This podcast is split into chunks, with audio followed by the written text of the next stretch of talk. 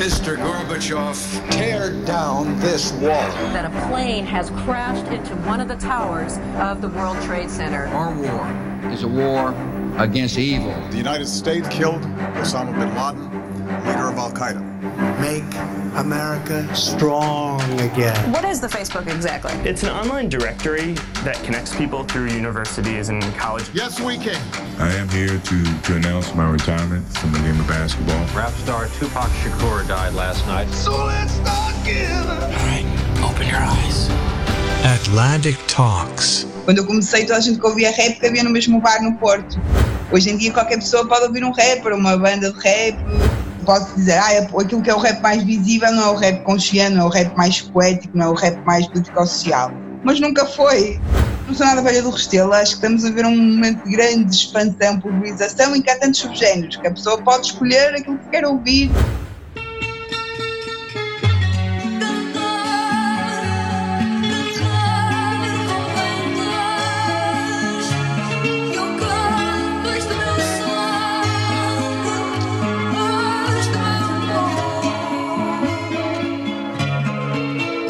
Passe flora estranha e bela como a do maracujá. A minha flor é flor bela, espanca o teu pátio. Amada como Amália Rodrigues, como Nina Simone ou Simone de Beauvoir. Tá Histórica como Jamal neste rap tuga No pódio como Lauryn Hill. Se há manifestação cultural que marca o nosso tempo com ADN Made in USA é o hip hop.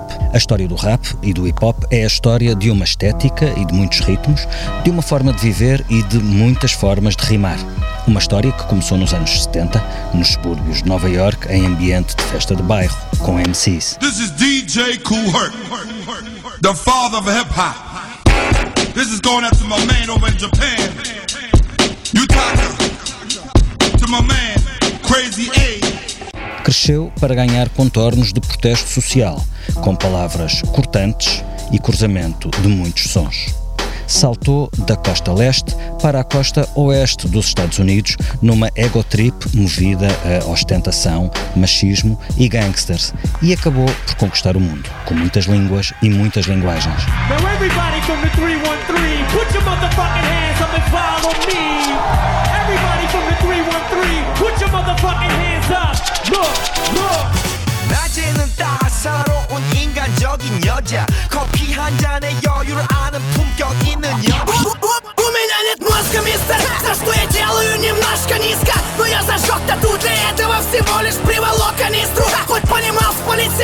Серьезным риском, разным риском Все, что приз, все, что приз Отоку йори Шашин йори dance Esta é, portanto, uma história de música, cultura e negócio. Trata-se de uma das exportações mais bem-sucedidas dos Estados Unidos nas últimas décadas.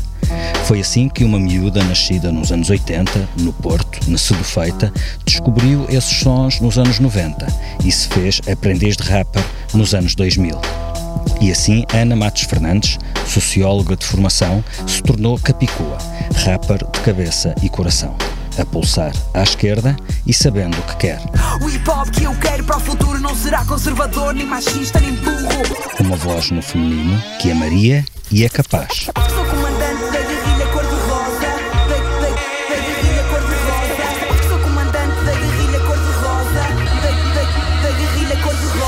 Merda toda minha, esta terra ainda não tinha. Uma MC de jeito, virei rainha. Uma música que cruza tempos e latitudes, que é cosmopolita e ouve.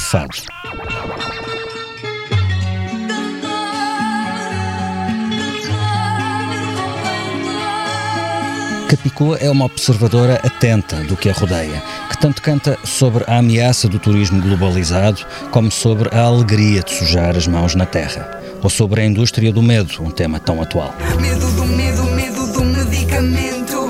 Medo do raio, do trovão e do tormento. Medo pelos meus e medo de acidentes. Medo de judeus, negros, árabes, chineses. Capicu é a segunda convidada do podcast Atlantic Talks. Via Zoom, a partir do Porto, ainda a desconfinar devagarinho. Bem-vinda, Ana. Obrigada. Quando estávamos a pensar nos convidados para este podcast, o, o teu nome foi dos primeiros a surgir, não só pela importância do rap e do hip hop nesta interação entre os eh, Estados Unidos e Portugal, mas também porque um dos teus maiores sucessos é sobre uma miúda que gostava de breakdance, da Jane Fonda e de Vayorken.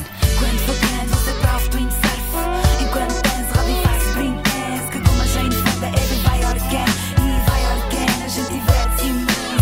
história que contas nesta música é mesmo autobiográfica? A música chama-se Vayorken porque eu, quando era miúda, eh, os meus pais foram uma semana para Nova York passar, passar férias e eu não conseguia dizer eh, Nova York e quando me perguntavam onde é que estavam os meus pais eu dizia que estavam em Vayorken e isso tornou-se uma piada familiar. Pronto, os meus pais achavam muita piada a isso e, eh, e, e até hoje meu pai, tá, pronto, até há, isso já saiu em 2014, mas durante muitos anos, não é? O meu pai dizia sempre vai Arcane quando se referia a Nova York, porque achava, achava piada um, a, essa minha, a minha expressão. Mas, na verdade, é uma música sobre a minha infância, eu escolhi esse título porque, primeiro, é uma história da minha infância, não é? É, é, um, é uma das, das private jokes familiares que tem a ver com a minha infância. E depois, porque o hip hop vem de Vai Arcane, então achei que fazia uma bela ponte com também a Jane Fonda, que eu também refiro no, na letra, com as suas cassetes de ginástica, também vem de Baiorken. E o breakdance e o, e o graffiti. Brink dance, como eu dizia quando era pequenina, o brink dance, uh, tudo isso vinha de, de portanto fazia uma ponte engraçada entre muitos dos elementos que tinham a ver com a minha memória dos anos 80 e com a, com a, com a minha, e com a minha identidade uh, hipopiana, digamos assim, associada à cultura hip hop. E agora que já não és uma miúda, eh, cresceste, já foste a Vaiorken? Confirmar se em Vaiorken a gente diverte-se imenso? Não, não, nunca lá fui, mas, mas estou, estou, estou para ir há, muito, há bastante tempo, só que entretanto fui adiando e, e, é quase um mito essa coisa de ter que ir a Vaiorken, mas agora tenho que deixar passar o, a pandemia para, para, para lá ir. Mas quero muito ir a Barque. Já tens um plano sobre o que queres eh, ver, onde queres ir? Tens esse uh, percurso traçado mentalmente já? Tenho aqueles, aqueles pontos clássicos, né? toda a gente vai, sei lá, o Empire State Building, do Empire State Building ao, ao Central Park, uh, a ir ver a, a, a, a, toda, um, a Estátua da Liberdade, mas depois também quero ir aos sítios do hip hop, não é? Um, Harlem, o Bronx, Brooklyn, pronto, perceber alguns pontos, já, já alguns museus e coisas associadas à cultura hip hop e gostava de, de conhecer. E, e, pronto, e andar na rua, que é o mais importante. Eu li que chegaste à cultura hip hop não pela música, mas pelo grafite. Como, como é que isso aconteceu? Eu comecei, eu gostava de desenhar e comecei-me a interessar por aquele, por aquele código estético que via na rua, estava, que também, quer dizer, via na rua ainda nos primórdios do grafite no Porto, na minha cidade. E, e, achei piada aquilo, depois também vi em alguns filmes e na televisão, começava assim a aparecer nos mídias pequenas manifestações de grafite em Portugal e eu comecei-me a interessar e a experimentar fazer desenhos e depois comecei a experimentar eh, pintar na rua e depois a partir daí que fui conhecendo mais gente, que procurando conhecer mais gente que tinha o mesmo interesse e acabei por, hum, por ir parar a um bar no Porto, que era o Comics, onde toda a gente que estava interessada uh, no grafite, mas nas, e nas outras dimensões da cultura hip hop, ia invariavelmente parar. Para quem não sabe, a cultura hip hop tem, tem várias dimensões. Uma delas é o grafite, outra é o breakdance, outra é o DJing, ou a arte de manipular giradiscos, e, e a quarta seria o rap. E então, eu, a partir do grafite, conheci, um, comecei a conhecer pessoas da cultura hip hop, e comecei a ouvir cada vez mais uh, rap e a fazer parte da tribo, digamos assim. E alguma vez te aventuraste por alguma das outras vertentes da cultura hip hop? As artes plásticas, o grafite, o breakdance? Não, breakdance nunca tentei. Não tinhas uns moves, não? Não, não, não. Só quando era miúda andava no infantário e rodava é. sobre o meu próprio rabo a dizer que fazia breakdance. Mas isso foi mesmo nos anos 80, nunca mais voltei ao breakdance. Um, não, não, eu, eu primeiro, durante os primeiros anos da minha ligação à cultura hip hop fazia grafite e depois comecei a ouvir cada vez mais rap e a certa altura percebi que podia fazer aquilo também e queria experimentar e comecei a, uh, virei aprendiz de rapper e, e larguei o grafite, entretanto, e dediquei-me ao rap a 100%. Portanto, a tua adesão é sobretudo sociológica ou estética? Eu acho que tem a ver, uh, sobretudo, com uma questão, com, com algumas coisas que, que me interessam muito na cultura hip hop algumas delas estéticas, obviamente, agrada-me música, agrada-me um, o, o agradava-me na, na, adolescência também a forma de vestir, né, o streetwear, uh, agrada-me o grafite enquanto, enquanto, um, enquanto objeto estético de exploração, né, de, com montes de subgéneros e subestilos para, para experimentar, mas era sobretudo a, a ideia de que o grafite é uma comunidade que é feita de si própria, ou seja, há um espírito do it yourself que me, que me ensinou sempre muito, não é? Essa coisa de, de também da autossuperação, da competição entre pares, esse espírito que, que, que, a cultura tem, não é? De, de, de, nos, de permanentemente fazermos aquilo que gostamos com, pelo amor à camisola, dedicando-nos muito, uh, fez com que a minha adolescência fosse muito mais interessante e que, que me rodeasse de pessoas também muito proativas e muito, muito dedicadas e devotas aos seus talentos, fossem eles desenhar para pintar na rua, fossem eles escrever letras para cantar uh, no palco, fossem eles dançar, uh, treinar para uma batalha de breakdance, o que é que seja, ou estar simplesmente a ouvir discos à procura do sample perfeito, organizar festas, uh, gravar discos sem dinheiro nenhum e a tentar divulgá-los, tudo isso foi uma grande escola para mim de, de, de, de iniciativa, de de fazer parte de uma tribo de uma tribo de, de, jovens muito muito dedicados à, à arte e, e, muito unidos nesse, nesse propósito de fazer o que, o que se gosta de uma forma muito muito devota. Eu acho que isso, isso, foi uma coisa que me enriqueceu muito, né? Essa coisa de se eu quero fazer música, tenho que aprender a fazer um monte de coisas associadas, organizar o concerto, fazer, pronto, arranjar alguém que faça o flyer, há um amigo que, é, que, faz, que estuda design que me vai ajudar, depois vamos gravar, há outro amigo que tem uma placa de som, vamos nos juntar, juntamos uns trocos, compramos umas colunas a meias, todo esse espírito, desde a adolescência até hoje, numa escala mais profissional, me ensinam muito sobre ética de trabalho, sobre autossuperação, eh, sobre, hum, sobre a arte enquanto enquanto ofício, não só enquanto objeto estético, mas enquanto ofício cotidiano, muitas coisas importantes, para além dos meus grandes amigos de sempre. Tu, antes de te juntares a essa tribo e aderires a essa estética, pelo que percebo, cresceste com muitas influências diferentes. As influências familiares de esquerda, com, com música do Zeca Afonso, por exemplo, mas também as influências da moda, com muita coisa vinda de fora. Como é que era a tua dieta musical? Era uma misturada que tanto incluía Zeca e Sérgio Godinho como Madonna e Michael Jackson? Quer dizer, na infância era mais Zeca Afonso, Sérgio Godinho, Jacques Berrel, Caetano Veloso, coisas que os meus pais ouviam. E que depois fizeram, deram todo sentido ao meu primeiro contacto com o rap, porque para mim aquilo era a mesma linguagem, era associar palavra e música, sendo que a palavra era protagonista e sendo que a palavra não era só objeto estético, era ferramenta para mudar o mundo, não é? Então isso, ou seja, essa, essa educação musical da infância com os cantautores de Abril, fez com que na adolescência, quando eu conheço o rap, aquilo ganhe uma, uma familiaridade, digamos assim, fazer sentido, era a mesma, era a mesma coisa.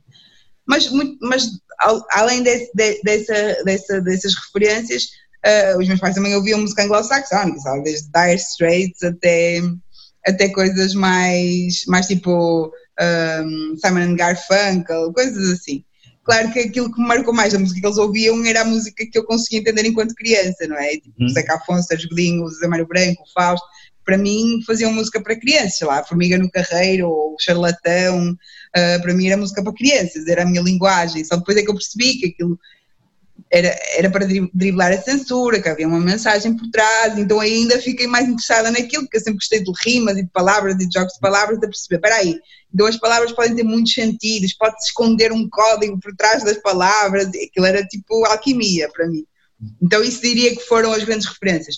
E depois ao longo da minha própria descoberta da música, sim, claro, essas coisas dos anos 80, a Madonna e o Michael Jackson e tudo, era uma coisa que estava na televisão, mas aquilo que mais me tocou enquanto pré-adolescente, quando comecei a escolher a minha própria música, foi o reggae, e diria que isso foi a minha, a minha, o meu primeiro contato com a música negra. Eu, eu adorava o Bob Marley, ouvi toda a discografia, entre, entre os 12 e os 14 anos, ouvi toda a discografia do Bob Marley, outras coisas, obviamente, outros clássicos, tipo Pita Tosh, mas também coisas em, em português, como Cidade Negra, Os Brasileiros, ou Os que são do Lola, Los Angolanos, mas sobretudo o Bob Marley foi uma grande, uma grande referência para na minha pré-adolescência um, e foi assim a minha primeira devolução em, em língua uh, inglesa e, em, e, na música negra. E, e, depois quando eu percebi uh, que o gráfico estava a hip hop e comecei a ouvir uh, rap, claro, havia coisas em português como, sei lá, os da Weasel, o General D, o Bossy C, que eu já ouvia na rádio e tal, mas depois, claro, fui descobrir o hip hop do Porto, que foi a minha grande escola e aquilo que me, que me inspirou mais.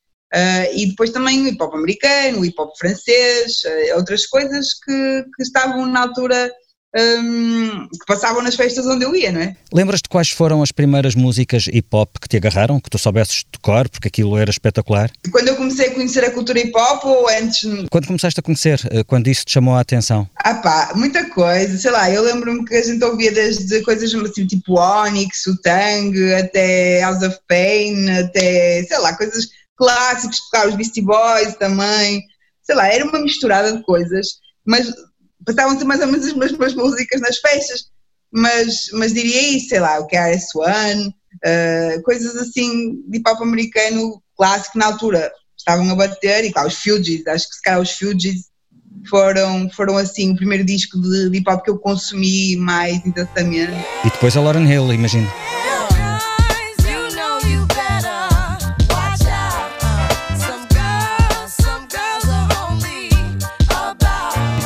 Depois Lauren Hill, uma grande referência minha, não só enquanto rapper, não é? mas enquanto quase como, como referência de representatividade, não é? De eu me identificar, perceber, não, há aqui uma miúda que, que faz rap, que ainda para mais é super talentosa, que tem uma atitude street, ou seja, não é aquela coisa assim tipo Lil Kim ou Foxy Brown, tinha uma cena assim mais bitch mais uh, um, sensual e mais associada àquela coisa mais do, do gangster rap, elas tinham, a, a Lauren Hill sempre teve aquela postura mais mais liricista, digamos assim, que a letra tinha um potencial, o, todo o protagonismo, ainda por mais ela cantava super bem e, e eu já gostava de Fugees, quando ela lançou o disco dela, o Miss Education of Lauren Hill, foi tipo um, um até hoje é, é um dos, dos três discos da minha vida e, e, portanto acho que ela foi uma grande referência para mim. Ela, ela e a Erika Badu, que não fazendo rap, é muito do hip hop e também é uma grande hum, boom, grande boom dela foi em 97, que foi, foi esse primeiro disco que ela lançou e, e nessa altura também estava eu a descobrir o hip hop então foi assim uma sintonia bonita. E o Miss Education of Lauren Hill é de 1998, ou seja, já fez 20 anos em 2018, enfim, o tempo voa. Mas é, é interessante que fales dessa maneira da Lauren Hill, porque o mundo do hip hop é um mundo muito masculino. É, o hip hop é profundamente misógino, sobretudo na vertente do gangster rap.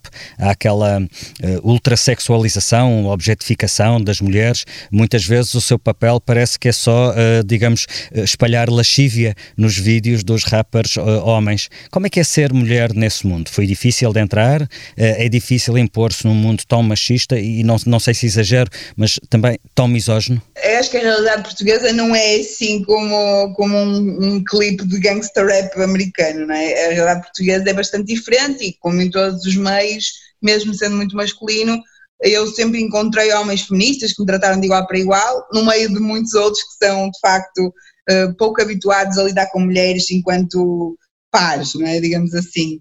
Um, e havia muito isso, às vezes nem era por machismo declarado, era mais por, por falta de hábito de comunicar com mulheres, porque o facto o hip hop é um boys club e é muito fácil usarem-se praticamente só com rapazes e, e, e, pronto, e de repente estavam ali umas miúdas que não eram as namoradas deles, também não eram irmãs, como é que eles falam com elas, não é? Como falam com os bros, tipo, como é que é isso?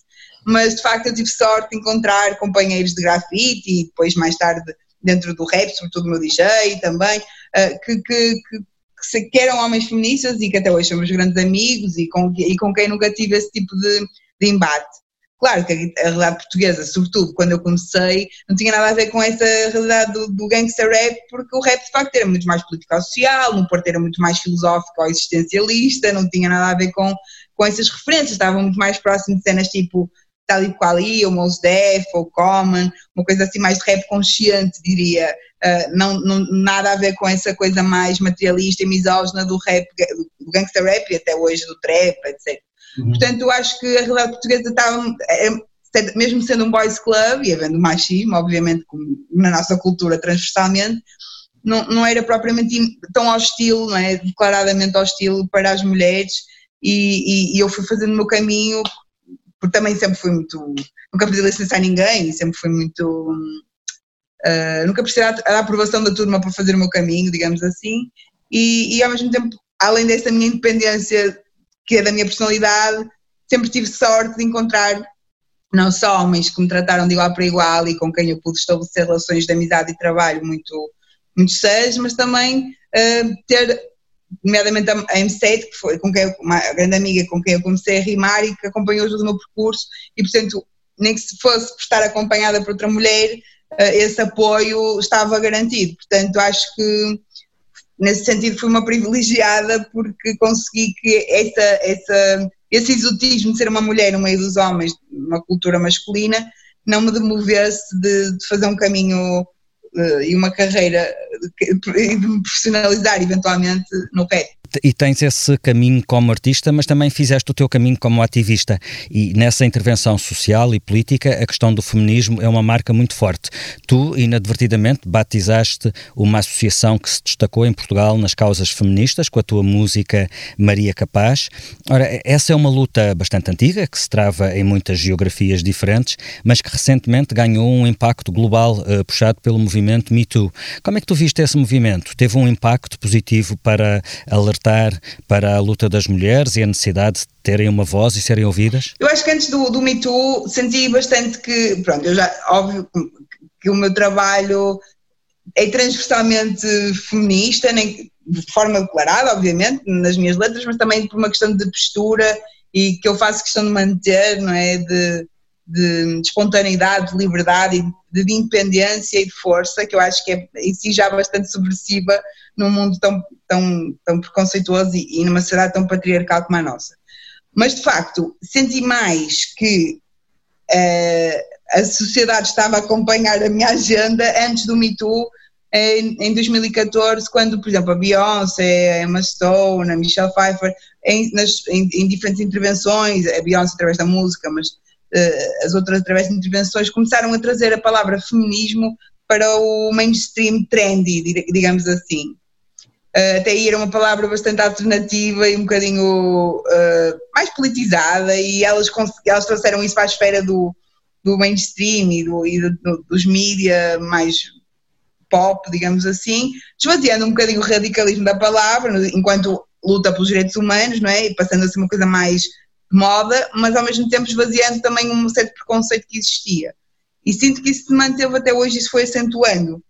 O movimento Me Too trouxe um debate que tem a ver com, com, com assédio sexual no trabalho e com todo um conjunto de, de problemas que estavam, digamos assim, camuflados na normalidade dos dias na sociedade americana, que depois se espalhou como um barril de pólvora pelo mundo inteiro. O que acontece é que em Portugal isso não aconteceu, ou seja, o debate não se deu. E acho que até os ecos que existem aqui é que é mais de criticar os exageros das, das ativistas do Me Too nos Estados Unidos do que propriamente falar sobre assédio sexual no trabalho como uma problemática importante também aqui na nossa realidade, não é? E, e sobretudo, uh, percebendo que em vez de apontar o dedo a essas tais privilegiadas de Hollywood que, que só, só, se queixaram porque podem, perceber que elas são a ponta do iceberg, de facto, e que todas as outras mulheres trabalhadoras que não têm essa possibilidade de falar e que estão invisibilizadas dentro do seu sofrimento têm de ser protegidas e, portanto, é importante falar sobre o assunto. Uhum. Ou seja, em vez de apontar o dedo àquelas que falam, mesmo dentro do seu privilégio, ainda bem que falam, a perceber que, ainda, agradecer que elas falem em nome e para dar espaço a que muitas outras que não podem falar de uma forma, de um ponto, de um ponto de partida tão privilegiado, tenham essa possibilidade, pelo menos ver o assunto debatido e, e perceber que, que não estão sós e que eventualmente têm proteção legal. Portanto, acho que aqui em Portugal não se fez o, o, o debate certo. Um, uhum. vi muita gente a apontar o dedo àqueles, às, às, às essas exageradas feministas histéricas, o velho mito das feministas histéricas e exageradas, um, e vi poucas pessoas a falar de assédio sexual no trabalho. Mas pronto, naquilo que tem a ver com a minha agenda particular, acho que hum, senti mais esse boom de falar sobre feminismo e da causa dos direitos das mulheres, das questões de género, de 2014 uh, para a frente e não propriamente agora na, na leva Me Too. Mas acho que é uma coisa que não saiu da agenda, ou seja, por um tema ou pelo outro, uh, vem, uh, no caso em Portugal, mais sobre violência doméstica, que é, que é o que se fala mais, porque também temos uma realidade bastante trágica nesse, nessa questão, para além das diferenças salariais e outros temas que vão aparecendo, o assédio sexual no trabalho, não, ao contrário do que se passa nos Estados Unidos, não tem sido um grande tema de debate, infelizmente, porque acredito que aqui uh, não, não, seria diferente dos outros países do mundo, não é? Também deve haver certamente muitos casos e muita gente a sofrer com isso. A tua agenda tem muitos temas, são muito contemporâneos, muito atuais. No teu último disco, tu tens uma música chama, chamada Circunvalação, em que falas da globalização e do turismo de massas e de uma das consequências desse movimento, que é a gentrificação das cidades. E tens um refrão.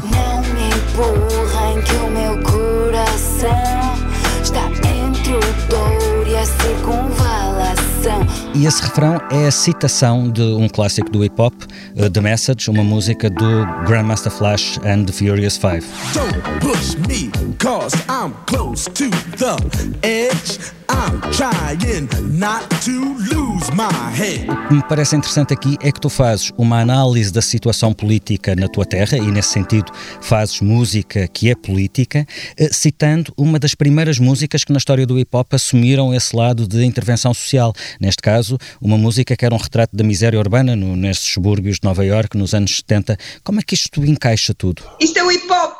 Isso é, isso é, fazer hip hop. O hip hop é não só encaixar peças, o sampling, não é? Tipo, os excertos do, do, do soul antigo, do funk antigo, do jazz antigo, para fazer o beat fresh que amanhã vai, vai sair. Um, é, é, também essa permanente autofagia cultural, não é? De nos alimentarmos das nossas referências e fazer a música do futuro homenageando permanentemente o passado fazendo referência àquilo que nos inspirou.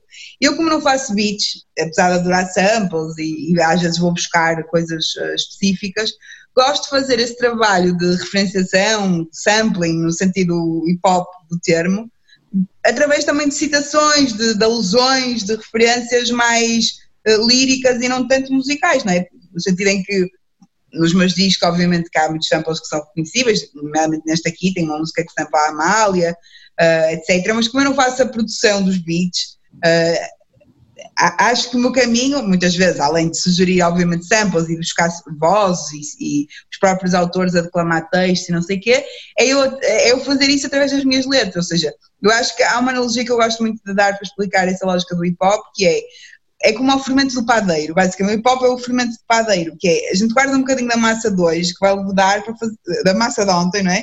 Que leveda hoje para fazer o pão da manhã. E assim sucessivamente. E quem ouve uma música. Isso é fácil de perceber, as pessoas que são da cultura hip hop e que têm esse hábito, como eu tenho, de fazer isso, é, é super interessante porque há vários layers de entendimento e quem percebe uh, as referências todas conhece perfeitamente a nossa genealogia criativa, onde é que nós vamos buscar a inspiração, as referências e as ideias, mas também, para quem não conhece e não está tão familiarizado, é um pretexto para ir buscar, é quase como uma bibliografia de um trabalho científico, não é? Pessoa pensa, que, este, que é esta frase aqui? De Mel Brainer, ok, não conheço este poema, vou ler. E ao ler aquele poema percebe mais ou menos o universo estético que está por trás de, daquela, da ideia para a música, ou um, às vezes uma referência local, por exemplo, essa, essa música A Circunvalação fala sobre a cidade, a minha cidade, sobre o Porto e sobre a sua e sobre o Porto do real, castiço dos, de todos os dias, não é o Porto dos cartões postais, é o Porto dos portuenses e de quem cá vive, obviamente. E esse, as, as, as, múltiplas referências só são completamente inteligíveis para as pessoas que, que são do Porto, não é? Mas acho que quem tiver interesse em perceber vai começar, se calhar quando vier à Porto a próxima vez vai procurar a confeitaria, uh, os, os, vai comer os rissóis da confeitaria Império, ou vai...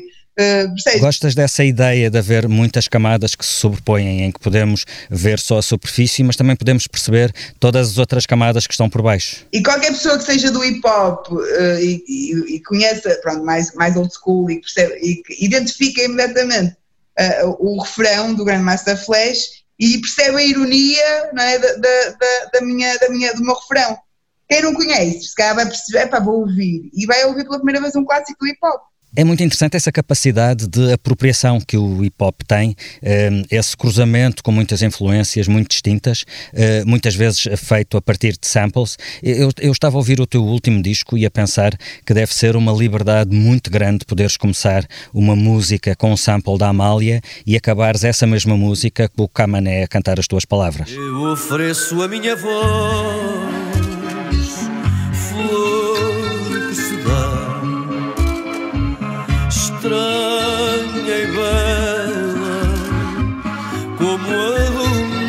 maracujá. Eu ofereço a minha voz, flor que se dá, estranha e bela como a do maracujá. Estranha e bela como a do maracujá. É um privilégio enorme, graças também muito ao Stereossauro, porque essa música nasce num disco anterior a este, que é O Bairro da Ponte, do Stereossauro, em que ele teve acesso ao espólio de fado da Valentim de Carvalho e pôde samplar à vontade para fazer um disco que mistura fado e música eletrónica e hip hop. Eu, na altura, fiz uma letra para Camané, uh, cantar o fado nesse instrumental e fiquei sempre com isto apalavrado, queria fazer uma versão para eu rimar por cima, né? para, eu rapar.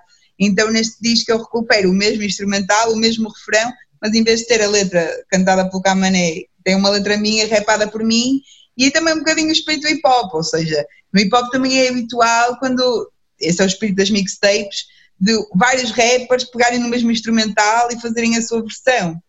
E, e, tudo é possível. Então eu acho que essas apropriações, esses cruzamentos, o que, se cruza a, a, a, coisa mais particular da minha cidade, como o homem que anda a vender batatas com uma carrinha de caixa aberta nos bairros sociais, com o Grandmaster Flash, sabes, que vem de Nova York, dos anos, dos anos 70, 80, e tu pensas, como é que estes universos cruzam? Cruzam-se precisamente porque o hip hop, sendo uma, uma, uma, uma um código estético que é importado de, de Nova York para o mundo inteiro, quando chega a, a cada cidade do mundo, um, é apropriado e, e, adaptado àquilo que mais do, local e particular existe. Por isso é que eu posso misturar fado não é, com uma batida hip hop, por isso é que eu posso misturar, misturar Grandmaster Flash numa letra sobre, sobre, sobre o Porto. É por isso que eu posso fazer misturar Sofia de Mel Brainer e, e, em scratch, uh, declamar um poema em scratch, uh, porque, porque isso tudo é válido, no, é como se fosse como se fosse permanente, tipo assim, um, um, um livro de colagens, não é? E nós fazendo colagens uh, daquilo que nos, de que nos inspira, não é? E, e vamos misturando Nova York e Sedufeita, Sofia de Mel Brainer com, com os giradiscos e o Grandmaster Flash com o Homem da Batata que fala o altifalante.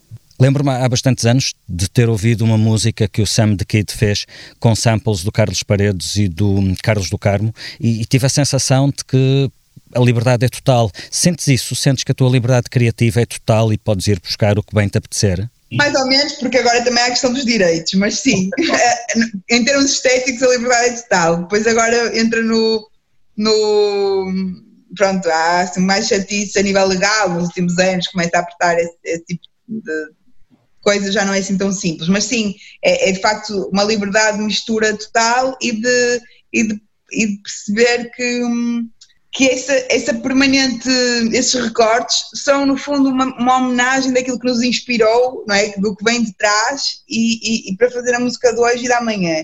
E que as novas gerações que aparecem agora vão conhecer uh, aquilo que, que vem de trás muito por essa autofagia permanente, nós estamos sempre a re, reinterpretar e rebuscar e reinventar a música, as palavras, as referências, é muito fixe. Há um conceito económico que entrou nas conversas nos últimos tempos, quando se fala de sustentabilidade, que é o conceito de economia circular. Portanto, mas à sua maneira o hip hop já faz economia circular há muitos anos, não é? Reciclando e reaproveitando. É, há quem diga que é o upcycling, que é pegar numa coisa velha e dar-lhe um quitá-la e ela transforma-se numa cena nova e, e, e ressignificada. Dizias há pouco que o teu material de base é a palavra. Uh, historicamente, essa é uma questão recorrente na música, saber o que é que prevalece, se a palavra, se a música. Uh, por exemplo, na ópera, a regra era primo la musica, dopo le parole. No teu caso, já percebi, a regra é primeira palavra. Ora, nós já tivemos um músico a ganhar o Nobel da Literatura, o Bob Dylan. Acreditas que um dia um rapper pode ganhar o Nobel da Literatura? Não sei. Eu acho que agora, antes do rapper ganhar, tem que ganhar o Chico Buarque. Depois acho que pode acontecer, sim. Acho que sim. Acho que eu, eu, eu da minha, pela minha parte, já fico super orgulhosa de, de haver letras minhas nos livros de português de, de, da escola. Há dois ou três manuais com coisas minhas em que eu não fui tida nem achada, que eu simplesmente achei que era prestigiante e as pessoas depois uh, até recebi mensagens de alunos que diziam, olha, estás no meu livro e tal, e eu fui, fui hum, até fui comprar porque achei, achei que, era, que era bastante engraçado e, e, e imprevisível, não é? Portanto, nesse, na, a uma microescala, se isso pode acontecer, acho que acho que de facto não, nada distingue propriamente o rap e o seu valor lírico daquilo que, que é o folk blues do Bob Dylan, não é? E também é uma, uma forma de poesia urbana, não é? E muito popular e muito, uh, muito informal também, não é? E portanto, nesse sentido, do ponto de vista estético, não é muito diferente do rap. E, e, e se houver alguém que tivesse que, que tenha qualidade lírica para ser distinguido, acho que sim, acho que é, é super justo. Acho que já existe muita gente a escrever muito bem uh, e há muita gente, aliás, que tem uma ligação à literatura e que cruza essa ligação com rap. Vamos lembrar, por exemplo, de uma rapper inglesa, Kate Tempest, que, que é muito. tem uma ligação à literatura fortíssima, mas já conheci também pessoal em França, que há muita gente que faz essa, essa ligação, pessoas que escrevem poemas e que escrevem rap, no Brasil também existe. Estou-me a lembrar, por exemplo, de um, de um rapper brasileiro chamado Renan Inquérito, há muita gente que faz esse cruzamento entre a literatura, a poesia, o rap, e acho que, hum, por exemplo, aqui em Portugal o Cholage faz isso também muito bem, com o spoken word, um, e, e, e, acho que, que, que não há nenhuma razão para um dia isso não acontecer. Tu sentes que dás a voz às mulheres, ou a uma geração, ou a algum grupo social em particular? Sentes essa pressão? Não. Eu não sinto que nenhum grupo em particular, porque eu acho que o meu público é mesmo muito diverso. Uh, num concerto meu podem estar crianças, uh, homens de 65 anos, uh, adolescentes, universitárias, quarentonas, todo tipo de pessoa. de todas as tribos urbanas, pessoal do rap, pessoal que não é do que nunca teve no concerto de rap, mistura-se tudo. Sinto que de facto o pendor feminista do meu trabalho atrai sobretudo a identificação das mulheres, mesmo que eu tenha tantos fãs homens como mulheres nas estatísticas das redes sociais e na, e nos concertos acho que está equilibrado. Agora, claro, a questão da identificação é mais fácil com, com o público que se identifica com as causas feministas e com as minhas experiências pessoais, que se calhar são mais as mulheres. Mas não acho que devo voz especificamente a um grupo A ou B. Aquilo que eu sinto é que a responsabilidade que tenho e o orgulho também é de ter conseguido provar que uma mulher pode fazer uma carreira no rap em Portugal eh, de vários anos, com vários discos, uma carreira longeva e consistente. Isso eu consegui provar e isso nunca tinha acontecido antes e, portanto, nesse sentido, eu não digo isto como uma coisa, eu gostava que tivesse acontecido antes, não é? Não, não, não é provavelmente uma coisa boa eu ter sido a primeira, porque eu gostava de ter tido referências prévias a mim, mas o facto de eu ter conseguido, pelo menos faz com que quem vem agora ou, ou depois de mim uh, já, não, já não tenha esse déficit de representatividade e pelo menos possa perceber que, que, é, que é possível, não é? E, e acho que isso é uma coisa que, que fazia falta. Nesse sentido, acho que é um exemplo de não só para as pessoas que fazem rap e para as mulheres que fazem rap, mas gostava que, que fosse tomado como exemplo de que quando a gente gosta de uma coisa e faz por paixão e com muito trabalho e muito sacrifício e muita dedicação, pode-se fazer tudo, mesmo aquilo que ainda não, não foi provado que seja possível, digamos assim. Li uma entrevista em que dizias que o rap não é música de fundo, mas alguma vez tens a sensação de que o rap está uh, a ficar demasiado zangado, uh, com demasiados palavrões, que perdeu o sentido de celebração e união comunitária com que começou? Não, acho que o rap se expandiu muito e agora há muito mais, muito mais rappers, muito mais público uh, e que, claro, que já transbordou para fora das fronteiras da tribo, não é? Quando eu comecei, toda a gente que ouvia rap havia no mesmo bar no Porto. uh, e eram distinguidos facilmente pela roupa, pela forma de usar a mochila ou de se comportar na rua. Hoje em dia qualquer pessoa pode ouvir um rapper, uma banda de rap, mesmo que, que não seja da cultura hip hop, e isso é uma coisa boa, não é? Porque significa que expandimos e que e conseguimos ser a música mais ouvida do mundo e que há a possibilidade de a gente se profissionalizar, de ir aos festivais que, os, que as outras bandas de rock tocam e pop e etc. E que isso não era possível nos anos 90. Nós não tínhamos acesso a esse circuito de concertos, estávamos fechados no nosso nicho. Portanto, essa expansão foi positiva. E com a expansão vem diversidade também, porque há todo o tipo de rap. Claro que eh, pode, pode dizer, ah, é, aquilo que é o rap mais visível não é o rap consciente, não é o rap mais poético, não é o rap mais político-social. Mas nunca foi. Aliás, o rap sempre foi o rap mais comercial, o rap mais gangsta, sempre teve um protagonismo e, e isso é, é, é, o que é. Não é. Pronto, há sempre rap que é música alternativa e rap que é música mainstream, não é? E nesse sentido há, há pessoas também que são os guardiões da, do templo, que estão dentro do underground e que guardam aquilo que são os cânones da tribo, e aquelas pessoas que são os turistas que gostam desta banda ou da outra, mas nem sequer sabem que aquilo é hip hop ou que faz parte de uma cultura mais, mais abrangente. Portanto, eu acho que não sou nada velha do Restelo, acho que estamos a ver um momento de grande expansão, pulverização, em que há tantos subgéneros, que a pessoa pode escolher aquilo que quer ouvir. E, e, e até na, e como vivemos também na era da playlist, as pessoas misturam uma música de rap com uma música de kizomba, com uma música de metal, com uma música pop no meio, e vai de kizomba a Ramones, passando por uh, Grandmaster Flash e Tyler da Creator, tudo é possível, ou seja, não acho que, que haja uma prevalência do rap desinteressante. Acho que quem quer ouvir rap bom e interessante vai ouvir facilmente. A internet está a facilitar muito. Quem quer ouvir rap mais, mais misógino mais materialista também tem muita, muita quantidade para ouvir. Lá, é uma questão de, de curadoria, digamos assim. Muito bem, eh, para terminarmos a nossa conversa, eu proponho um jogo de palavras. Eh, para cada palavra que eu diga, peço-te que digas a primeira coisa que te venha à cabeça. E a primeira palavra é sobre isto mesmo de que estávamos a falar: liberdade. É, é todos os dias. Não é uma palavra, é, é pode ser cotidiano, é, uma, é, é todos os dias é preciso conquistar a liberdade. Internet. Ruído. Vai Orcan. Hei de lá ir. Palavra. É o meu amor, eu adoro as palavras. É o meu, é o meu ofício. Poesia. Rap. Beat. Matéria-prima. Muito bem, obrigado Capicua, ficamos por aqui. Obrigado pela tua disponibilidade, foi um prazer enorme conversar contigo. Obrigada. E já a seguir, fica a saber quem será o convidado do próximo episódio de Atlantic Talks. Os Estados Unidos demoraram muito tempo a perceber que a China era o seu problema. Até breve.